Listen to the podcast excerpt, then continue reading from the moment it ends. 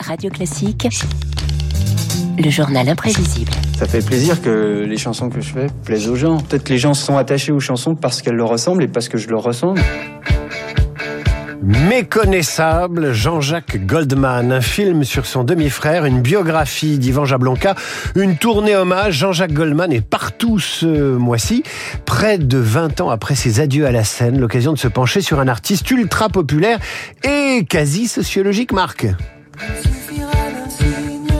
Il suffira d'un signe, David. C'est par cette chanson que Jean-Jacques Goldman arrive dans le paysage français. 1981, Jean-Jacques a 30 ans et doute encore de sa trajectoire entre le magasin de sport de ses parents et la carrière de rockstar.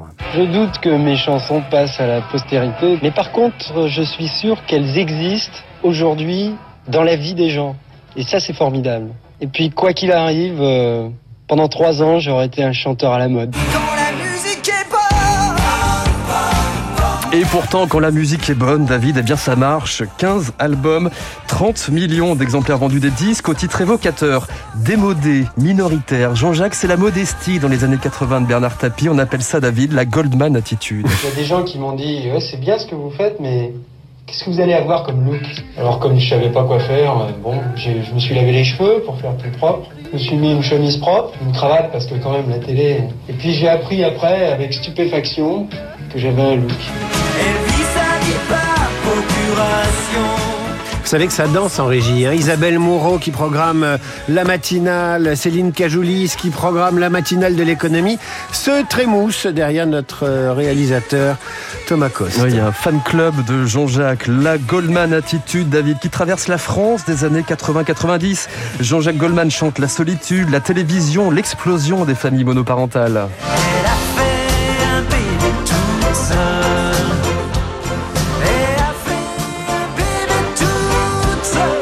il parle aussi d'un monde métissé. Son trio Frédéric Goldman Jones, son morceau Envole-moi en 84 en pleine ascension du FN, ou encore Aïcha qu'il compose pour le chanteur Raled. Aïcha, Aïcha, écoute-moi. Aïcha, Aïcha, t'en vas pas. Je me dis, qui est Khaled? Qui est le public français?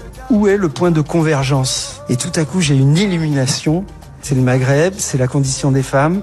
Il y a beaucoup de petites maghrébines en France qui vont comprendre certains textes, qui ont certains, certains espoirs, qui vivent certains paradoxes, etc. Et voilà. J'irai au bout de mes rêves. Et Jean-Jacques Goldman. Alors nous ne sommes pas à la régie de Radio Classique. Hein. Jean-Jacques Goldman, ce sont aussi des fans. Ah, moi je l'adore, euh, c'est c'est génial. Super, il est beau Il est beau, Jean-Jacques. C'est l'histoire de deux France, Goldman. D'un côté, élu 12 fois personnalité préférée des Français, et de l'autre, un chanteur qualifié de nul, navrant, de castrat endimanché par Libération. Avant ce mea culpa, David. Castra en dimanche Cast- Libération. Oui, c'est sacrément Mais cruel. quel mépris. Mais attendez, parce qu'il y a un mea culpa. Laurent Geoffrin, en 87, dans l'émission Apostrophe, le journaliste se résout à l'évidence. Goldman, c'est un phénomène de société. C'est un chanteur qui a un succès absolument colossal, qui ne fait jamais de publicité. Il n'y a jamais eu une affiche de Goldman sur les murs, vous en verrez jamais. Et, et il a fait euh, une tournée en France de deux ans, la moindre petite ville de province. Il y avait 4000, 5000 adolescents qui venaient, qui connaissaient les chansons par cœur, qui allumaient la petite flamme avec le briquet, etc. Il y avait une communion, il y avait une espèce de mouvement. Alors on va dire tout ça c'est des chansons, ça n'a aucune, aucune espèce d'importance, mais là moi j'y ai quand même vu, a posteriori encore une fois, un geste politique. Comme toi, comme toi, comme toi, comme toi. Jean-Jacques Goldman, c'est aussi une histoire politique de la France. Des parents juifs résistants germano-polonais en 39-45, un demi-frère, Pierre, Pierre Goldman, militant communiste, accusé de meurtre et assassiné en 79. Tous les gens qui te sont proches ou qui sont de ta famille, euh, tu vis euh, leur paradoxe, leur mystère. Et Pierre, c'est un mystère. J'étais intéressé par les conversations à table, les événements dans le monde. Moi, j'étais euh, politiquement musicien.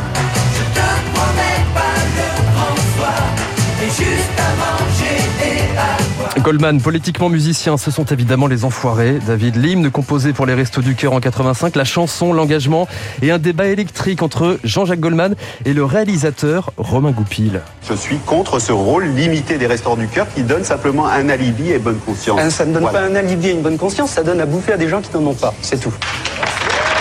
Il y a 25 millions d'enfants qui meurent parce qu'ils ne sont pas vaccinés contre la rougeole. Qu'est-ce que tu fais? Je fais rien. Je vais pas avoir la prétention de m'occuper du sort de l'humanité.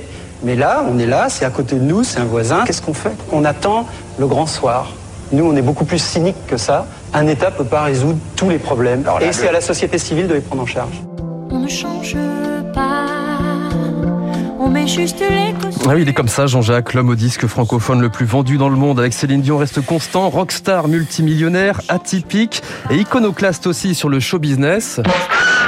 Le show business qui l'éparpille façon puzzle. La chose qui m'a vraiment le plus frappé, c'est l'extrême vulgarité de ces milieux-là. Une vulgarité de pensée, une vulgarité de termes. Quand tu es à Portofino et que tu décides d'aller dîner au Ritz un soir en prenant un avion privé, ça veut dire que t'as rien d'autre à foutre, quoi. C'est l'ennui absolu, quoi.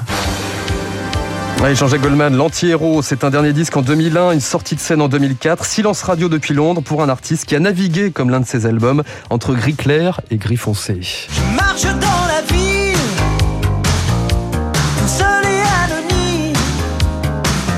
Et grâce à vous, Marc Bourreau, on savait qu'il chantait, qu'on écoutait toujours ses disques, qu'on connaissait le son de sa voix, mais on avait oublié qu'il pouvait parler Oui, oui. et s'engager. Jean-Jacques Goldman, véritable carbone 14 de la société française des années 80 et 90. On retrouve cette chronique sur l'appli Radio Classique. Encore un matin, encore un décryptage. Il suffira d'un signe pour que David Barou...